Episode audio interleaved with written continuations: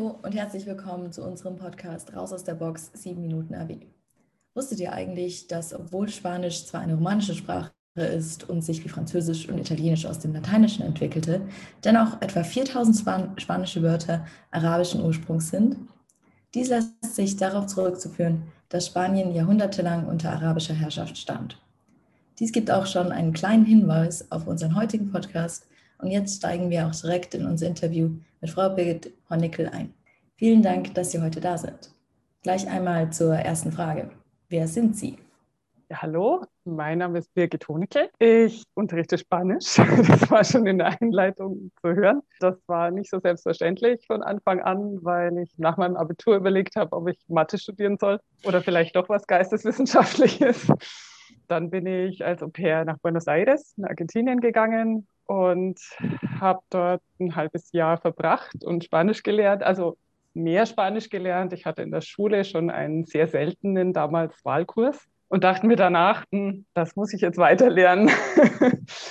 habe dann aber nicht auf Lehramt studiert, weil ich eigentlich nicht Lehrerin werden wollte, sondern habe Romanistik und Kunstgeschichte studiert auf Magister hier in Regensburg und in Salamanca in Spanien. Bin eine leidenschaftliche Literaturwissenschaftlerin, habe nach dem Magister dann auch noch die externe Staatsprüfung für Übersetzer gemacht, bin also auch Übersetzerin für Spanisch und habe während dieser ganzen Ausbildungszeit ab und zu schon unterrichtet in der Erwachsenenbildung und es hat mir sehr viel Spaß gemacht. Und das Übersetzen ist dann ja immer so ein bisschen im Hintergrund geblieben. Also ich übersetze ab und zu noch aus den Bereichen Kunst und Musik vor allem äh, Literatur übersetzen ist sehr schwierig, da überhaupt reinzukommen. Das habe ich nicht geschafft.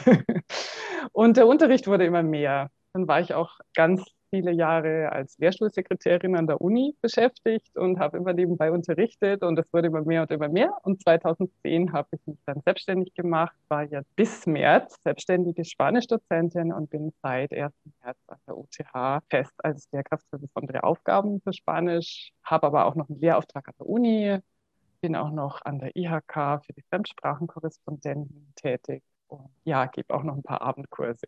Genau. Ein sehr spannender Lebensweg auf jeden Fall. Ähm, das beantwortet auch teilweise unsere nächste Frage und zwar, welche AW-Fächer bieten Sie an? Ich biete Spanisch an, je nach Bedarf in den Niveaus A1 bis B2. Ich habe auch immer einen Kurs für den IRM-Studiengang. Im Moment ist es A2. je nachdem, was halt so anfällt. Dieses Semester habe ich A1 und A2 und B1 2. Und ähm, wieso bieten Sie dieses Fach an? Ja, Spanisch ist, wie wir vorhin schon gehört haben, ein, eine sehr interessante Sprache.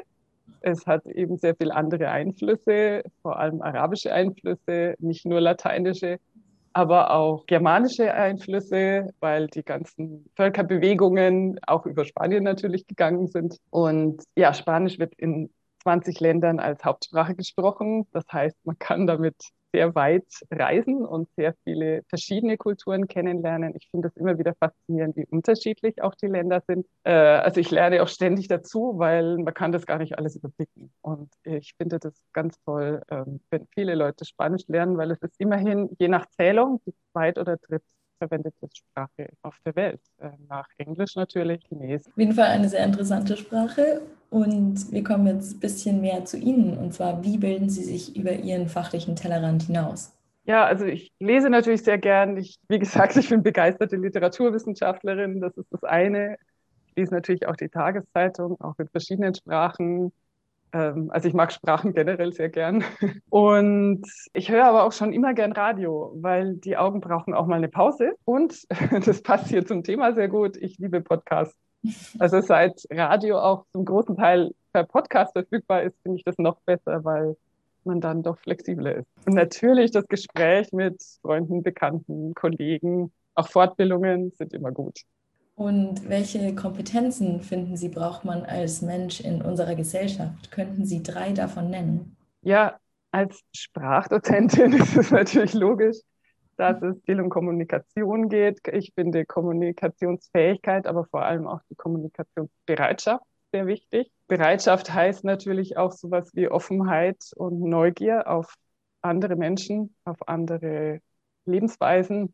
Finde ich unglaublich wichtig. Und wenn ich dann die fremde Lebensweise kennenlerne, dann vielleicht auch als nächste Kompetenz die Toleranz. Dabei in diesem ganzen ja, Offenheit, Kommunikationsbereitschaft, Toleranz, würde ich auch sagen, es sind ja schon drei. Man sollte ab und zu auch selbstkritisch sein und sich fragen, ob man das auch alles noch ist. Also das finde ich, ist so eine Grundkompetenz, die man unbedingt immer mitbringen sollte. Mm, und konkret auf die Arbeitswelt bezogen, was ist Ihrer Meinung nach die wichtigste Kompetenz dort? Die sind natürlich alle wichtig, egal wo, diese Kompetenzen, die ich bereits genannt habe. Aber mh, mm, ich würde sagen, die Neugier und das weiter lernen wollen und immer wieder etwas ja, dazu lernen und Neues sehen, das finde ich ist das Wichtigste auch im Beruf. Vielen Dank. Und nun kommen wir auch schon zum Abschluss. Und da haben wir eine kleine Off-Topic-Frage. Und zwar, über welches Kompliment in Ihrem Leben haben Sie sich am meisten gefreut? Am meisten?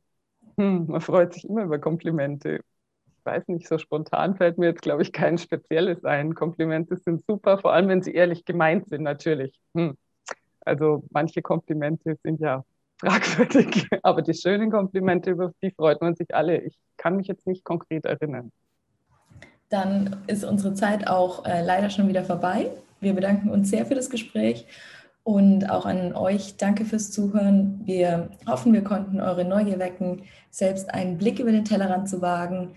Wie unser Podcast gezeigt hat, ist das AW-Programm der OTH der perfekte Weg dazu. Und wir würden uns freuen, wenn ihr beim nächsten Mal wieder einschaltet. Und bis bald.